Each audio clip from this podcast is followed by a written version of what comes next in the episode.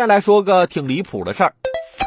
二零二零年三月，莫某的公司遇到困难，向卢某借款三万元，还专门写了借条。两个月后，借款到期，莫某却没有还钱。卢某催促后也没在意。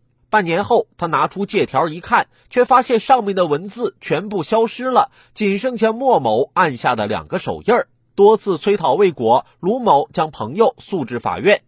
近日，法院审理了这起离奇借贷纠纷。法庭上，卢某提供了双方关于借款的微信聊天记录、转款备注、银行转款记录等。基于这些证据，法院最终判决莫某归还三万元借款，并支付相关利息。有心算无心，有的时候啊，真的很难防备。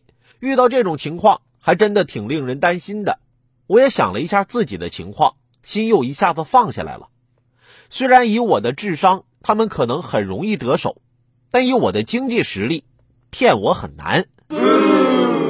但还是要提醒大家，遇到别人向你借钱的时候，首先借条书写要规范，写清楚借款人与出借人的全名。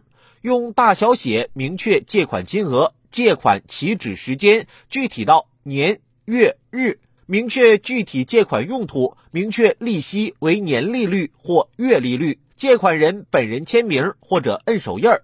其次，款项交付通过银行转款，并备注借款的基本信息。最后还要记得一点，用自己的纸笔书写借条等债权凭证，并及时拍照留存。